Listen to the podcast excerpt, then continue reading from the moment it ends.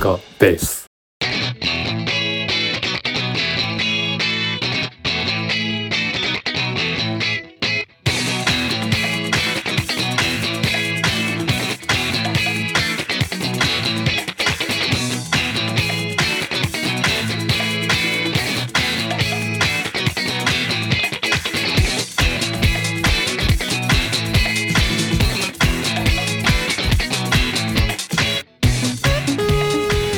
疲れ様です。お疲れ様です。いや、どうですか、最近は。最近はまああの今日本、うん。連休、うん。シルバーウィークの前半これ収録して真っ只中なんですけど、うんうん。台風来てんですよ日本。ねああ、うん。なんか、うん、見た見た。なんか、だから沖縄の方に今入ってる。ああ今ねうん沖縄抜けて九州上陸してるぐらいかな、おお、うんなるほど。でまあ俺が住んでる東海地方はちょっと風が強くなってきたかなって感じだけど、まあ、比較的まあてまあえっとねちょっと雨もポコ、うん。ポツポツ降ってはいるんだけど全体的に、うん日本全体的にやっぱあんまり天気が恵まれて昨日は晴れてたか。1日目は晴れて2日目3日明日とかは多分あんまり良くないし、風も出てくるだろうし割と大きい台風なんで。ちょっとね、あの直撃される地域の方は本当に注意をしてって感じかな、また。うん、なるほど。すっかり、あの、もう異常気象の国になっちゃったから本さ。当だよね。あれだよね、うあのそういう時の対策もさ、うん、例えば会社早く終わらせるとかいうのもすっかり、うん、うん。なんだあれになってきたさなんか様になってきたっていうかそうだよね。なんか慣れてきたよねここ、うん、56年の間でまああの良くも悪くもだけど、うん。ね、被害が出てからじゃ遅いってことでまあちょっとやりすぎじゃないかぐらいの対策はね取り取ってる感じだけど、まあそういう越したことないからね、本当に。いや本当に本当に、うんね。これもコロナが教えてくれたけど、はいはいはい別に事務所にへばりつくことの意味ってあんまりないぜないんですよ本当に。うーんそうだね。まあね言うてもねあの公共交通機関とかそういう人はそういうところで働いてる人はねもうそうだね。どうしても。最後までがん、うん。頑張ってなんとかしてくれくれって感じになうん、るけど、現場出る人もねそうなんですよね、そう普通のオフィスワーカーはもう家にいないとダメだよねそういう時はね、うん、逆に世の中の迷惑になっちゃうからさ。そうなんですよね。うん。それなんかあのあれ面白いもんで、うん。自覚がないよね。みんな。巻き込まれた。あのなんだろう。そのうん。帰宅のさ、うんうんうんうん。こ避難なんだ帰宅難民になりましたって言うけどさ、帰宅難民になりながらみんなで作ってるからねその状況ああそういうことね。うん。なうんそうそうそうか加害あれ面白いもんで加害意識ってあんまないんだよ、ね、ああそうかもね。うん。うん。それあの3.11の時に思ったよ。あのみんながあさーみんなが帰れなこぞって、うん。そうタクシー乗ろうとして車止まるじゃん、うん。でその後ろでさ救急車が動けなくなってんだよ。うんうんうん。さあこの救急車の中の人どうなったか知らないけど、うん。もし何かあったとして誰のせいでしょうとうん。いう話になるよね、加害者になるんでしょうってことねそのそうそうそうそうそう、誰がいけないんでしょうかと、ね、うん。そうだよね。うん。うん。だからやっぱりあれだよね。あの例えば大雪降りました、うん。で車が動けなく立ち往生になりました、うん。で道の脇に止めて、うん。鍵を差したまま歩いて帰りました、うん。えらい目に遭いましたと、うん。でこれ結構加害側でもあるぜって思うよね。なるほどなるほど。そうだね。うんうんうんいや大変でしたねとは言うけど、ううん。んね。まあね。なるほど、うん、いやいやいやあのね、はい。気が付いたら、ん。あの今週でこっちに来てシンガポールに来てうん。1年経ってました、ああちょうど。うん。そうかそうか。ね。早いね。そう、ん。早い。でも本当に1年前とはまあ多分東京もそうだけど、うん。もう様変わりしてて、うんうんうん。ね確か笹塚ベースにもあの会話のあれが残ってるけど、うん。来た時僕は1週間の隔離生活をああそうだったね。うん。もう今はもう本当フリーだもんね往来は。ああもう全然行っ日て本とうんそうそうそう。検査もなし？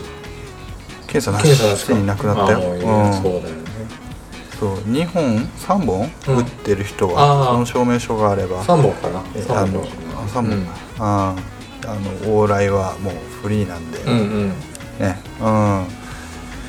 1年でこうも世界がまた、まあ、いい方に変わってくれてよかった、まあそうだね。まあ日本だけですよ、なんかいろいろ。ん。まあまあまあ日本もねあるちょっとある程度ちょっとフレキシブルになってきてはいるんだけど、うんうんまあまうんうん。あ変わらないだろうなそんなに急には。まあね。うん、でもいろいろほら音楽イベントとかがさ復活してきてて。あそうだね。うん普通に。いいよね、うん、この連休もまあいろいろなところでね、やってるみたいだから、うん。いいよね本そう。あとあれだよね、うん。こっちはえっと月末から月初にかけ来月いうんうん。10月の頭にかけかけて F1 当にのシンガポールグランプリがが。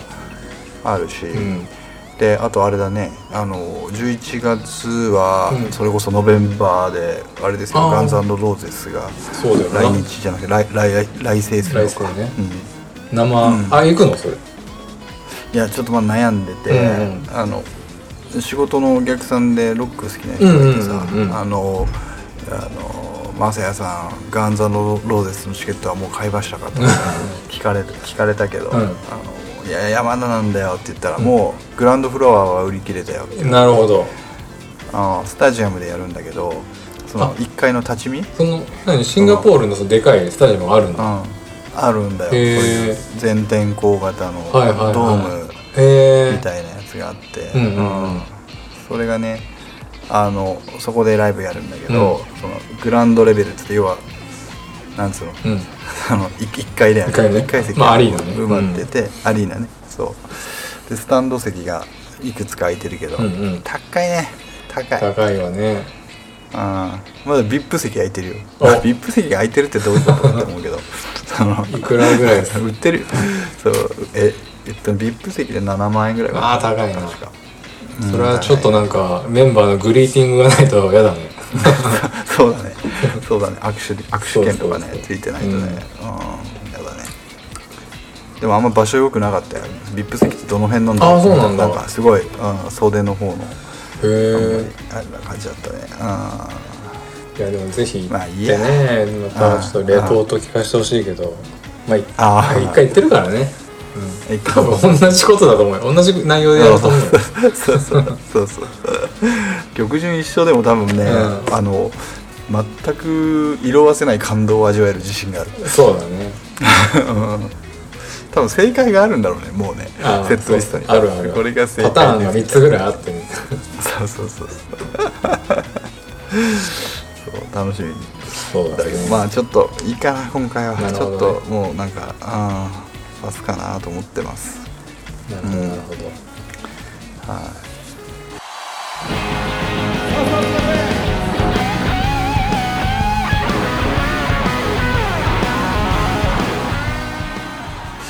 で今日はね、うん。久しぶりの、まあ、音楽会ということで、はい。まあ、人生人生を変えた一枚シリーズをちょっとやりたいなと、うん。うん前もね予告ありましたけどもそう思ったんです。で、うんあのーね前にもその女性ボーカリストについて語ったりとか、うんうん。あとなんだろう、まあ、前回も山君おすすめのミュージシャンの話してくれたりとか、うんうんうん。あのーしましたがえっとやっぱりこう人生を変えた一枚っていうことで、うん。改めてその振り返ってみると、うん。えっと、これ山君の人生には多分あまりそさほどの影響を与えてないような気がするんだけど。ああなるほどね。うん。うん。自分にとって非常に大事なアルバムがあって、うん。でなんだろうな。うんちょっと今回ここで改めて出してきたのは今最近これすごい聴いてんのねこれ、うんうんうん。あのこのアルバムを。今あそう今まさにこのタイミングで、うん。うん。っていうのもあったので紹介します、うん。でえっとアルバムはねえっとグレープバインというロックバンドの、うん。えっとラライフタイムというはい。アルバムですと、うん、でえっとまずこのグレープバインというバンドについて、うん。多分先にあのこの名前を聞くと、うん。えっと、世の中の人の多分、えっとね、よ僕ら世代の人たちは、はいはいはいはい。ああいたねっていうリアクションになる人が半分ぐらいだよね、うん。あそうだね。で半分ぐらいは、うん。もうあんまよく知らねえなっていう人だけど、うん。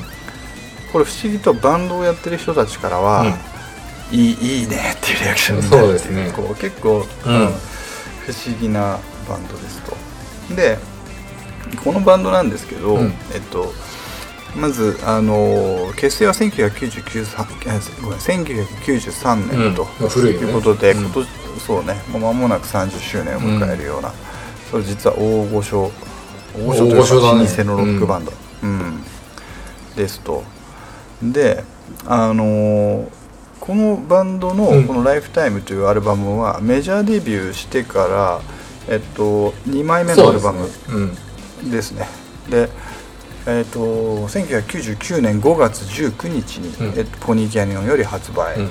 されたということですけども、えっと、この1999年というのがまさにマサヤが大学に入った年でしたと。ターニングポイントの、で要するにこれぐらいで我々は合ってるってことだよねちょうど5月とかにそうそうこの頃にうん。僕僕と山君が知り合ったというそういう、うん。うん、時代のアルバムですと。でこのグレープバインというバンドは、うん。えっとまあ今まで、まあ、山ほどアルバムとそうだね。シングルを出し,、うん。出していて、うん。すごいんだよね。あのウィキペディアで改めてうん。こう見てみたら、うん。えっとシングル CD のうん。出した枚数うん。が、えっと、37枚、おまあまあそんだけあるか。ね、やってたら。配信限定も含めてね。アルバムに至ってはうん。17枚、あうんあ。割とコンスタントに出してるもんね。そう。あの年一か2年一ぐらいで必ず出す、そうだよね。まあ契約上かもしんないけどうん、割と珍しいかなこんだけのキャリアのあるバンドでそのスパンで出すって。そうだね。うん。でこれね、うん。なんとも絶妙なんだけど、うん。まああんまりそのオリコンチャートでものを語るのは好きではないのだが、うん。ないのだが、うん。えっと、このアルバムが全部で17枚出ていて、全部一応、えっとね、最初の1枚以外は全部20位以内とかそう20位前後に入ってきてる。んだよねるほど。だからねこのバンドって、うん。なんか別に売れてないバンドではないんだよね。そうだね。実は出すたびにちゃんとセールスは叩き出して。うん確かに。うん、で、えっと、直近で出ているのが、うん。えっと、この昨年5月26日に出された「うん。えっと、新しい果実」という、うん。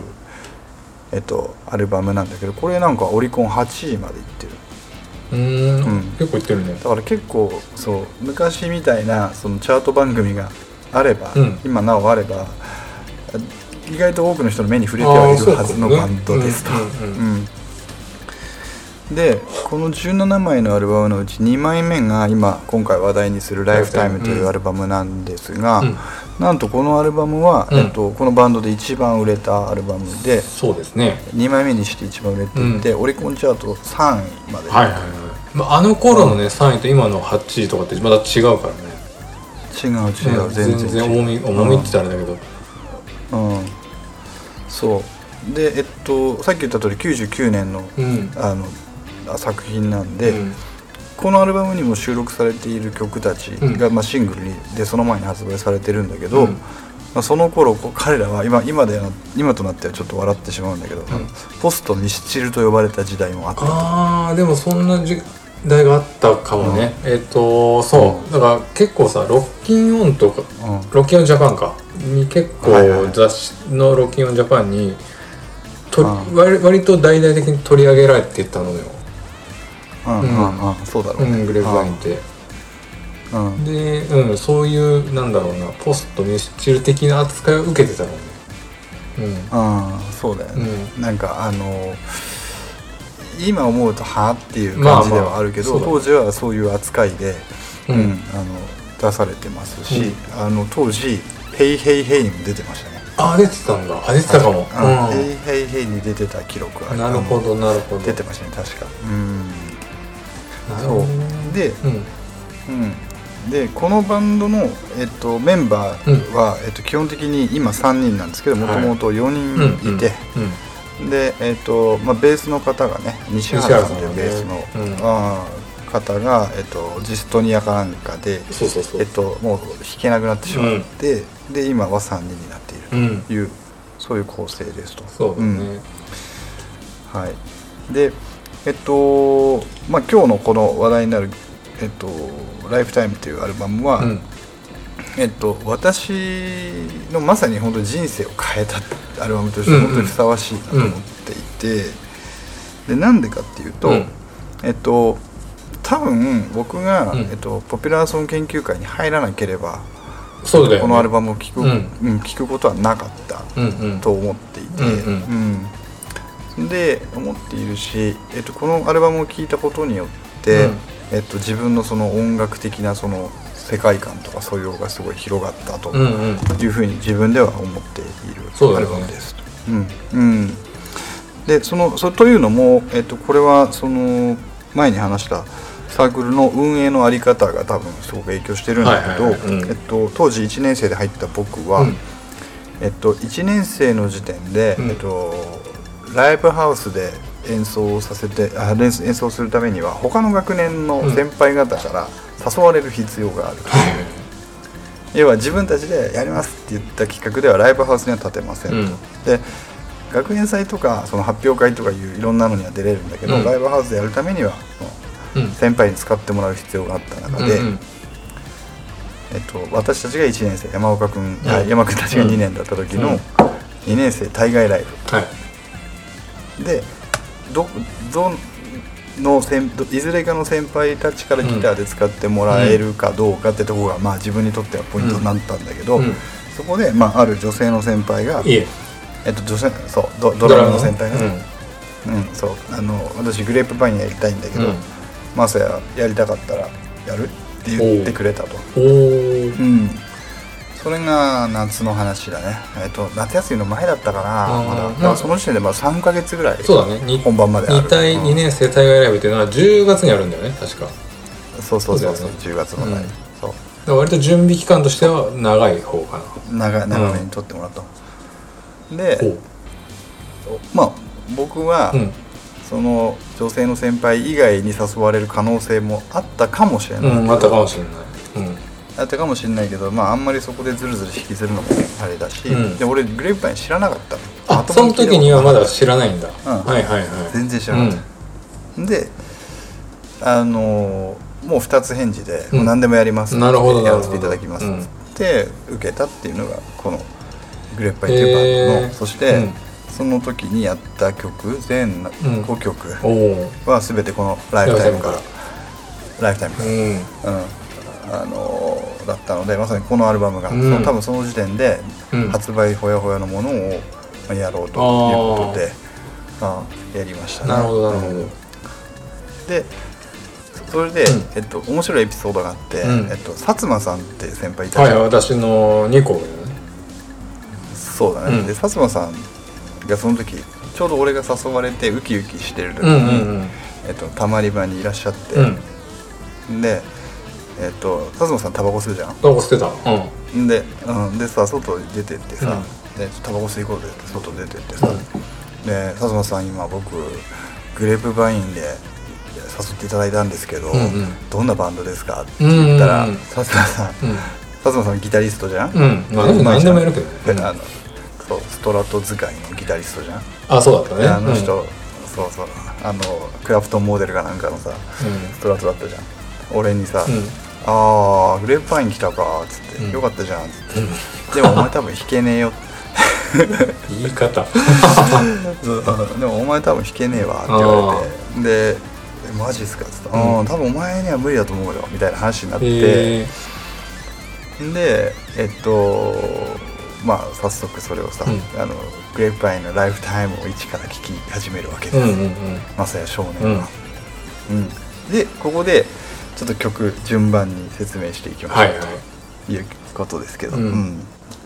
うん。全13曲です。うん。グレープパインの、でえっとシングルカットされてるのが、うん。えっと確か4曲か3曲かな。ちょっと待ってね、えーっとそうだあ。あえっと光について、うん。えっとスロー、うん。えっと白日望みの彼方までがシングルかな、うん。確か、うん。うんで順番に行くと、まあ、1曲目「いけすかない」というトロックなんだけど、まあもうこの時点でこの一発目を聞いた時点で、うんうん。なんかもうあやれんなと思っちゃったんだよ。なんか弾けるなと思っあて。あはいはい、うんうん、なんかそんなにうん。難しくない、ジャカジャカギターをジャカジャカ鳴らしている。ああそうだね。こうピロピロテクニカルテクニカルっていうかまあその早く弾く感じではない。感じでは全然ないし、そう。でこうクランチ気味のギターでさ、うんうんうん。うん。歪んであんま歪んでなくて、うん。でクリーントーンの難しさなんてその時あんまよく分かって分かってないし、ね。うん。うん、でこの「いけすかない」うん。スロー」うん。3名曲ですね。この3曲目まで、うん。これ全部やりますと。あなあーそうなんだ。いけすかないやってるんだ。そう「いけすかない」へえうんうんうん。いけすかないスロー3、うんえっと白日、うん。望みの彼方かな。光についてやってないんだ。そうその時ね光についてをやらなかったんだよ。へえあの一応ねこれあの、俺も、うん。グレープバインっていうバンドもちろん知ってるし、ライフタイムも聞いてます、ただうん。ライフタイムとこの1個前の退屈の花とそのうん。メジャーデビューの覚醒ぐらいをメインに聞いてて、はい。ももちろんね、はいその中でライフタイム聞いてるんだけど、うん。まあグレープバイン何聞けばいいのさこれライフタイムで。ね。で何が一番あ有名な曲って言ったらやっぱり光についてじゃないかな、ーあー、うん、と俺はねそうだね。ん客観的に見てね。だからそあののセールスで言っても光についてだよね確かに。ああそうなんだ。あ光についてーだと思うよ。それか白日あスローかどっちか。ああそうだね。どっちかかな、まあ、でそのね、うん。有名な曲が結構入ってる、まあ、初期のん。有名な曲が入ってる、うん。まあ、名盤ってことなんだけど、うん。あのーさそのさっきのね、光についてやってないんだって言ったのは、うん。うん。俺光についてのギターソロすげえ好きなの、あーわかりますよ。うわかりますわかります。サビ終わりのね。あわかります。あかっこいいよねああれそそううギタリストだったらやりたくなんなかった、まあそれはねまさに一夜中がなかったからあれだけど。あそっか。意外でした。でもあれ弾けなかったと思う、うん。あ当時？でであのうんうん。あの弾けなかったと思うん。う多分、うん、なるほど。そう。これね、でねあの、うん。まあ、今言った光についてってねこの「ライフタイム」の4曲目で、うん123が「いけすかないスロー3」うん。これ全部名曲だと思ってるんだけど、はい。うん。あのやっぱりミドルテンポのロックンロールのバンドじゃん。そうなんですよね。基本は。ブルーズとか、うんその辺をベースにしたあのーなんていうのかな。悪悪い言い方よくないけど、あの派手さはないけど本当に渋い。こうずっとねあの、うん。パッとなんかイメージ湧かない人にわかりめちゃくちゃわかりやすく乱暴に言うと奥田民生の、うん。うん。あの往年の奥田民生のちょっとああいうグルーヴ感というか、はいはい。はいミドル、ね。ミドルでどっしりとしたああいうね。うんサザンロックっぽい感じっていうかね、まあおまあ、聞いてもらったら一番早いんだけど、うん。こう決してこうね請求なビートがツタツタなって、早くギターがキロキロ鳴るバンドではない全然ないね、うん。あだから意外だったんだよね本当に。まさやこのバンドっていうのがあ。そう。であのこれね、うん。さらにうん。ただ単純にこれ聞いてごらんって渡されただけだったらここまでハマることはなかったと思っていて。ああなるほど。でこれうん。その後いだんだん苦痛になってくるの。別にこのうんめちゃくちゃ好きでもないし。ジャンルの音楽ってうん。そう今まで好きでもないし、うん。でただ企画先輩のライブの企画だから、うん。やんなきゃいけないっていう義務感が発生して、で学校の行き帰りもその5曲だけをひたすら聴く、はいはいはいてリピートする、うん。練習して。やっちゃってて、そう。でうわーっつって早くこれ終わんねえかなこの企画って、でコピーもあんま進まないし、うんっていうふうに、うん、やってったんだけど、うん。これがまさにスルメ版というやつでなるほど。聴けば聴くほど、うんうんうん。聞けば聞くほどすごくこうなんかかっこよくうん。染み込んでくる、うんうんうん。で結構あのぶギターボーカルの田中さんっていう人がやっぱり天才中の天才だと思ってるんだけど、うんこの人の歌い方って、まあ、時代によってまあ、30年やってるから時代によって違うんだけど、うん。この時代って多分最も聞き取りにくい歌い方をしてる。ああそうかもね。うん。うん、でだでよくよく聞いてみると、うん。その歌い方であるがゆえに、うん。この歌詞を散りばめることであ韻を踏むとすんげえかっこよく聞こえたりするそうだね。えっとあこの田中さんっていうボーカルとギタリスト、ん。ボーカルの方は、うん。まあ、作詞をやってて、メインでね。ーそうそう。その詩がね、またねうん、いいんですよね。あの、うん。まさにあのすごい本人読書の虫っていうのを受賞しててまあ確かにすごいそれがにじみ出るようなうん。物語性のあるね、うん。詩でうこう。ひね一つ二つひねった詩を書いてるよね、ん、そうそうそうそう。めちゃめちゃひねくれてるしあの、うん。インタビューとか読むの結構好きなんだけど、うん、うんうんあの、うん、真面目に答えてるんだけど、うん。うんなんつうのかなちょっとストレートには答えないみたいなああなるほどね。そういううん。感じのキャラクターもうん。なんかすごい好きなんだよね。うんなるほど。うん。であとなんだろうこの歌詞の良さ今、うん。本当にその通りだと思うけどさらにすごいのはそのメロとの相性なんだよね。ああなるほどね。あー言葉のはめはめ具合というかね。グループの出し方っていうか。うん。そうそうそう。であの、まあ、この「光について」という代表曲はあのい今でもこの歌詞をね、うん。こう読み解いていくと、うん。これ本当にどの世代にもどんなシチュエーションの人にも当てはまるような、うんうん。あの話なんだけど、うん、であのこれサビを見ると、うん。サビの歌詞を見ると、えっと、1番が、うん。光光について1番で、うん何もかも受け止められるなら誰を見ていられた？涙に流れて使えなかった言葉を空に浮かべていた、うんうん。いつもいつも心はただここにあったっていうのが1番でしょ、うんうん。で2番が光に満たされていくこの世界の中何をしていられた、で誰もが浮かれて分かり合ったつもりならそれだけでいられた。でいつかいつか忘れていく人になるさっていううん。歌詞で、うん。であの、まあ、3番もちょっとこうひねってまた似たような歌詞が続くんだけど、この歌詞ってなんかその何かを失った人、うん。何かを失ったとか得られなかった人、何かを掴もうとしてそれができなかった人とか、うん。あと、うん、例えばそれが相手が恋人なのか、うんうん。なんだろう友達なのか仕事なのかわからないけれども、うん。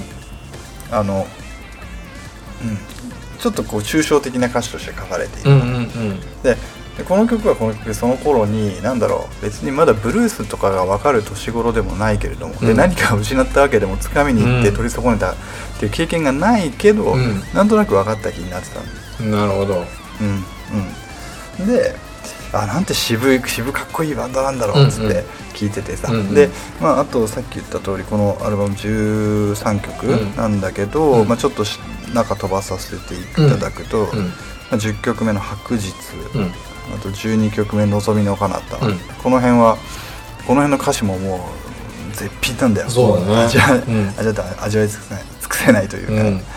でねこの、まあ、バンド俺全アルバムを買ってるあそうなんだ。買い続けてる、はいはいはい。そう。しかも初回限定版 DVD 付きとかも買っちゃうような、うん。あのそれぐらい好きなバンドでうん。あのサブスクもやってるんだけど、やってますね。サブスク、うん。うん普通にやられてるんであのそこまでこだわらなくてもいいのかなと思うんだけど、この「ライフタイムってアルバムはやっぱりファンにとってもすごい特別なもので今だに、うんうん。2014年に、うん。えっと、この「ライフタイムのアルバムの完全再現ツアー「In a Lifetime」っていうのが行われててね。ああこれ DVD 出ててへー持ってるんだけど、うんこれは最高。もう1曲目からもういけすかないから。あとこのアルバムの曲順番通り順あにね。そう完コピするんだけど、うん。そのあるインタビューで言ってたのは、よくこんな難しいことをあのうん。キャリアで、うん。あまだキャリアの初期段階でやろうとしてたねみたいなことをうん。なんかうん。うんやっぱ背伸びしてたんだろうねみたいなことを本人たちも言っていて、うん。うん。うん。でライブとか超かっこよくて。でうん。アンコールで最近の曲とかやるなるほどなるほど。うん。うんうん。まあそういうそのライブ俺チケット取れなかったけど取れたら絶対行きたかったな。そうだね。それは見たい。うん。うん。で、まあ、本当にこの「ライフタイムっっていうアルバムはいまだによく聴いていると申し上げた理由は、うん。そうさっきの「光について」っていうさその何かをまあ得ようとしていられなかったとか、うん。こう持ってて持っていたのに失った、あーみたいなあ感情になる時がちょっと最近多かったりしたもんで。で聞いてたんだけどでもね俺すごいなと思うんだけどこの30年キャリアがあるうん。このバンドになってくるとさ、どうん。ちゃんとその光について昔書いた光についてっていう曲のうん。アンサーソングみたいなのが用意されてるんだよ。おおなるほど。へえうんで、うん。あのこれはね、うん。あのぜひそうだな、うん。あの聞いてほしいんだけど、うん。2017年に、うん。あの出たシングルで「うん。あのアルマ」っていうね ARMA っていう、これは曲があれじゃない？マサヤがうん、夏の前やったさ夏の終わりソングでチラッと言ってなかった？あるのああそうそうそうそう。アルマ入れてあるよ言った。ああ本当、うん。あ言ってくれた、うん。ああアンサーソングこれね、うん。アルマっていうのとあとね「オーライオあーライト」って曲も。うん。うん、もうそうなんだよね。だからあのもうなんだろう完全にうん。うん結局光についてってすごい若い歌だと思っていて、ああなるほど。うん。うん、であのー若さゆえの、うん。その何か失ったりうん。何かを得たような、うん。あ気になるっていううん。話って、うん。結局トータルの人生からするとそんな大きな問題じゃない。なるほど。その時代特にその時代の、うんうんうん。だ僕にとって20前後の時に、うん。なんかわかるな渋いなこのバンドって思ってた感情って、うんうん。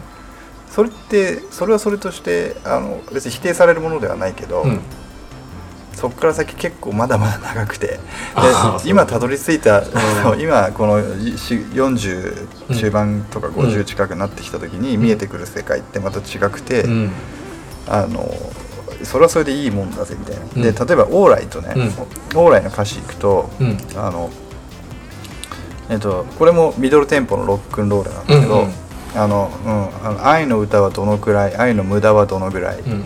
えっと、それは言わぬルールかいとりあえず「It's gonna be so it's gonna be alright」っていうところから始まって、これはずっと繰り返されるフレーズなんだけど、この間に挟まる詩がすごくよくて、うん。でちょっと読むと、うん今大人になってあるいは親になってさ何もかもが全部遠く感じてる、うん、っていうのが入って、で次に誰も見てはくれないし誰からも褒められない、うん。で見えない用事をこなしながら二次元を泳ぎ3時には寝落ちした。のうん。がうん次あって、で夢は叶ったっけな？仲間はどうしたっけな？いざ青春の二次会のスタートうん。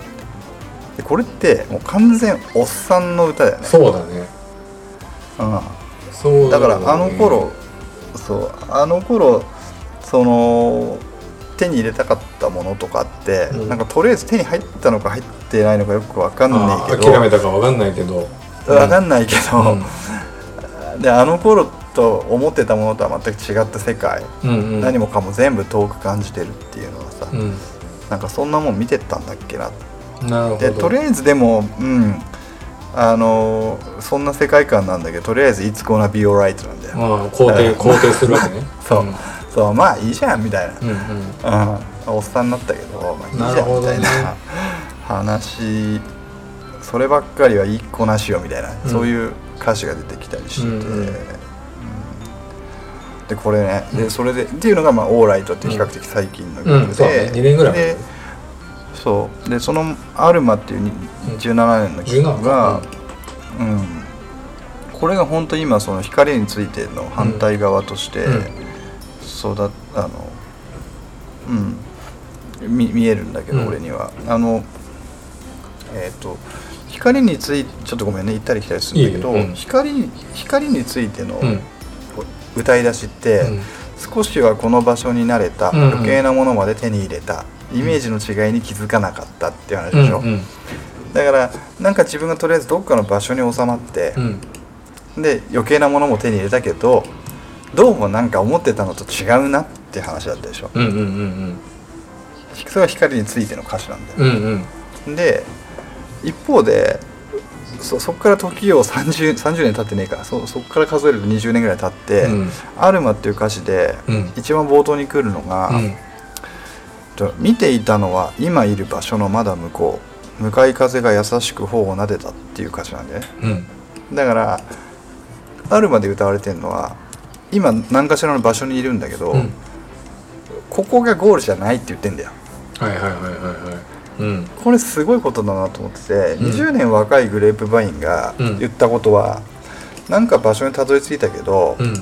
これじゃないんだよねうんっていう話、うん。で一方で20年経ったグレープバインがうん。今いる場所はあの頃見ていた場所あのうん。のまだ手前だと、なるほど。うん、だけど、うん。この詩の続きとしてうんあの無限にあるはずの未来が掴みかけてはまた遠ざかる、うん。手を伸ばせもっと届かないのもそれがご愛嬌と。うんうん。これ随分達観したさ。おっさんの話だなと思うよね。うんうんうん。だからいつかさその可能可能性っていうものがどんどん年を取る。につれて消えていく、はいはいはい。うん、でだけどで俺たちもそれなんか掴もうとしてきたけど、うん。届かないこともあったし、うでもそれもまたご愛嬌と。んなるほど。でサビ行くんだけど、うん。えっと、このままここで終われないさ先はまだ長そうだ。疲れなんかみじんもないとは言わないこともないけどと。うん。これまたおっさんだよね。こうなんか俺たちをさすごいね。背中を,、うん。押してくれるよねうん。そう。なんか何うん。こうちょうど本当俺たちの世代に刺さるというか。そうだね。もううん。まああのバンドのメンバーは確か50前後でしょ、まあみんな。あそうだね、うん。今ね皆さん。か俺らよりは全然ちょっと一回りが上なんだけど。うん。まあそうだね。なんかグ田中さんが48歳、うんうん。あ田中が48歳。西川さんがギターの西川さんが52歳。うーん。亀井さんが50歳、あそうなんだ。みんなバラバラなんだうん。ね、結構2つ刻みぐらいで離れていて、えうん。ーあでさあのーうん。俺このバンドのすごい意外でもあり、肝のって思うのが、うん。メインコンポーザーがそのドラムの亀井さんなんだよね、あそうなんだ意外とそう。めちゃくちゃあれは初めビビるよね。本当にさ、うんうん。実際そう元ラガーマンだし、うん。あのあの人。体格もがっちりして、どう見てもキャッチャーでどう見てもバンドラムでっていう体型で、あんな美しいメロディーを書く人には見えないんだけどそうだね。ねそうそうさっきの首ね太いしね。首太いし。だスローだったり光についてもそう光について違う。そうだね。そう。いやちょっと光については誰が書いてるんだったっけな。ちょっと待ってね。あでも亀井さんだわ。ね。亀井さんです。あ、うんうん。亀井さん、うん曲は亀井さんで詩が田中、うん。詩はほとんど田中そうだね。だからねあれはビビったね。うん。この人が書いてんだみたいな。うん。そう。これは本当にあのーなんていうのかないつまでもやっててほしいバンドそうだね。別に、うん。あのーだ誰だっけ？あのそうそうそう、あの時だよ。あの売れそうで売れなかったバンドの時にさ。あグレープバインで言ったっけ？で俺グレープバインって言ったらさ、うん。全然違うって話になったじゃん。あそうかでさああれはある意味、うん。こいちゃんが、うん。小出さんがある意味いやあれは理バンドマンの理想ですよなるほどっていう話をしてたと思うんだよね、だからなんだろうそのさああの俺別にミュージシャンを否定するわけじゃないけど、うん。プロになると好きな音楽ができないって皆さんおっしゃるじゃん、はいはいはい。うん。うん、でそこでうまくバランスをとってうん生きていくんだろうと思うんだけど、うん。この人たちはあの全くそのこびることを動ずることなくずっと一定の速度でやりたいことをやってるようにうんうんうん。見える、うん。見えるってとこが一つポイントだと思うけど、うん。本当にそうかどうかはさておいて、うん。すげえなこうありてえなとまあ思ってて確さ、かにね。うん。だから僕もなんか全然分野違うけどなんかずっと同じような仕事をずっとやってるわけですよ、うんうんうんあの会社入ってからうん。20年、うん。でそんなアホみたいにお金を得ることもないけど、うん。別に生活に困ることもなく、うん。そこそこ楽しく、うんうん。あのやりたいことを、うん。あのできることやりたいことそしてできることをうん。形にできてきる分には、うん。本当幸せだなと思ってて、なるほど、うん、で、うん、そうありたいなとちょっと実は思ってる、うんうん。うん。そういうバンドなんだよね。な。るほどね。うん。うん、だからそういった意味で本当に人生を変えてしまった、はいはい。まあそうだかね。もしれない。うん。うん、まあ、いろんなそう、意味でもそのサークルに入って、うん。ちょっとターニングポイントになったしうん、でずっと聞き続けてそう、もののね考え方っていうのうも、まあ、ある意味その98年から聞いてまあそこうん。が一種のまさにベースになってるわけじゃん、そうなの。だったら変えてるよねっていうね。変えてる。そう。そう。だからうんやっぱりコピーするのもすごい難しいし、うん。あの今コピーしようとしてもなかなか弾けないし、うんうんあの難しさって人通りじゃないんだろうなってうんうん。教わった、うん。うん。バンドマンとしてはね、うん。うんあとあれなんですよ。実は、うん。まあ僕は1年生の時にその2年生の先輩に誘われて、うん。えっ、とグレープバインのコピーバンドを、まあ、ライブハウスでやらせてもらって、はい。で実は、えっと、私自身の卒業コンサート、うんうんうん。僕が4年生でさあうん。引退だっていう時に、えっと持ってきたのが、うん。お題として持ってきたのがやっぱりグレープバインだったんだよね。そうだったね。で僕のそうえっと最後の曲はうん「君を待つ間か」でその前が、うん。だここで光についてはやったんだよ。おお回収したわけですね。うん。そうそうそう。だから俺は覚えてるのかなんかやった気がするなと思った。やってたべみたいなそれでしょ、うん。そう、うん、でそのまあ自分にとって4年間のサークルライフっていうのは、うん。もうまさにこの光についての冒頭だよね。なるほど。少しはこの場所になれたあー余計なものまで手に入れたイメージの違いに気づかなかったってなるほど。やつだよね。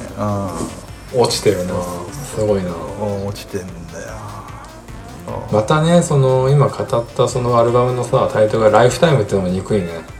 そうなんですよ、ねこ人生これをしてライフタイムっていうわけですよ。いやそこまでさうん。なんか見越してたらすげえバンドだけどね。あだって二三確かに3作目か3作目、まあ、うん。メジャーそうだね。そうだね、うん。やべえな、まあ、一番ねこううん。セールス的にはやっぱ成功してって確かにね「へいへいへい」とか出てたし、あの CM も打ってたもんねライフタイムの。深夜とかにさやってたよ。そう覚えてるすごい。ああそっか、うん。そっか。だポニーキャニオンなんだもんね、うん。何せ。そっか。すごいねすごい。バンドだなあの今年のフジロックとかにも出てるしね。あのあまあちょいちょいやっぱり大きいフェスとかにもコンスタントに出てるし、全然みんな、あのね見ようと思ったら見れる環境にあるんで。あうん。いやまずねやっぱ今ねやっぱグレープバインって言って、うん。さっき冒頭に言ったように、おってなるのって、うん。40代前後のさ、割と音楽聴いてた人っていうか、うん。であの曲だよって言ってもさなかなかうん。あのタイアップとかもねそんなめちゃくちゃ有名なのはないから、うんない。ないないだからね、うん。本当にちゃんと自発的にちょっとねアルバム聴いてほしいね。これ若い子とかには本当に聴いてほしいな。毎回であの当時の俺がうん。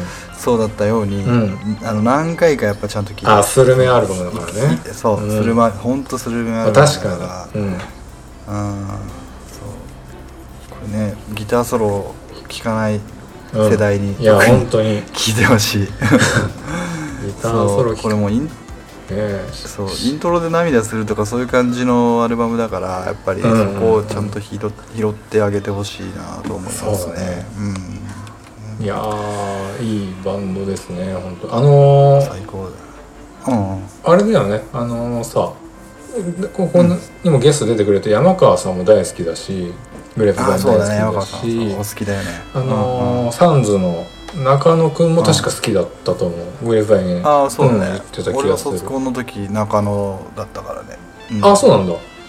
そうそうそう。ボーカルで。ギターボーカルで。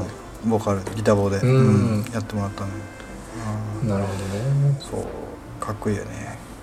いや本当今ロックバンドあのーねギャーンってうるさいっうんていうんじゃなくて、本当にどっしりとしたミッドテンポのメローなロックを鳴らすんですけど。いや本当に俺もうさ最近そのライフタイムやろうってなって聞き直して、新しいの聞いてたんだけど、新しいの全然かっこいいからね、本当に。かっこいいんだよ。そうかっこいい。んだよ全然かっこいい進化してんだよちゃんと。そう。うん。すごいなと思う。うんいやいいで面白かったのはさ俺,、うん。俺さ10年前78年前から10年ぐらい前にあのスクービードゥーうんうん。かっけえなと思ってた時代があって、ハマってたね一時期ね。なんかそうなんかの時にスクービーとバインが対バンでワンオンワンではいはいはい。イベントがあったんだよ、うん。これ100%行くでしょっつって、うんうんまあチケット売り切れちゃってたんだけどさ、うん。なんかこの2つのバンドの共通項があるんだみたいななんつうの、うん。いや意気投合したみたいな話らしいんだけど。ああそうなんだ、うん。意気投合するんだこのこの2バンドみたいな。そうだねから共通項が両方俺が好きってこと以外に思いつかなかったわそうだね。あのースクービーはもっとどっちかっていうとファンクロックっていうけ、か、ファンク寄りで、うん。そうそうそう、まあ、メロつながりなのかね。ああどうなんだろうね。うん、うん、へえと思ってへえそれは結構いいスクービーって面白いバンドで、うん。そうスクービー対コレクターズの101があってそれも見に行ったり、うん。あいいねそれもね。そこはなんか合うけどうんそこはねなんかうん。うん。確かに。うんなんですね本当に。うんいや本当に。すいませんね今日はなんか。いやいいいい。ほ その階層も交えてねいい回だったよ、あうん、まさにちょっと本当に聞いてほしいですねライフタイムは。あねね。いいアルバム、うん。本当に、うん。まあ、ちなみに僕はその時誘ってくれた、まあ、女性の先輩とお付き合いしたんですけど。ああああそれは言っていいんですね。ああ別にあのダメじゃないと思う。なんかちなみにそんなな何も悪いことはしてねその時のさ、うん。ボーカルで山川さんじゃなかった、うん。いや違うよ。違うか。えっとあれウッチーだウッチー。あウッチーか。ああそういうことか。うん、うん、なるほどね。そうそう。いやーそう。ウッチーの、うん。マサさんじゃなかったっけなベース。あそう。へえうん。なんか今考えたら意外だね。意外なメンバーだよね、うん。そうそうそうう。ん。いや楽しかった。ああよかったです。思い出話に、うん。思い出話含みでね。ああよかったうんよかった。うん、いやよかったよかった、じゃあえっとそろそろね時間なんで、はい。あれしますか。はい。うん。はい。えっとお知らせはえっと2個先にえっとゲスト会を予定してます。うん。うん。はい。えっとね話題そろそろ決めないとね。そうですね。うん。うん。またグレープワインの話になるんじゃないの？なるね。聞いてくれるだろうしね。ああ ねはい楽しみにしてます、うん、うん、はいじゃあ終わります。はい。えっ、とはいえっ、と笹塚ベース。このプログラムは配信サイトノートに不定期更新しております。テキスト写真も掲載中です。音声配信は Spotify、Apple Podcast、Google Podcast でも聞けますのでぜひ笹塚ベースで検索してみてください。また Spotify では番組内で話題になった珠玉の名曲たちのプレイリストもシェアしておりますので合わせてお楽しみくださいえーと番組に関するご意見ご感想などいただける方は E メール笹塚ベース gmail.com までお待ちしております。また Twitter アカウントもよろしくお願いします。それでは今回この辺で失礼します。また次回お会いしましょう。お疲れ様でした。お疲れ様でした。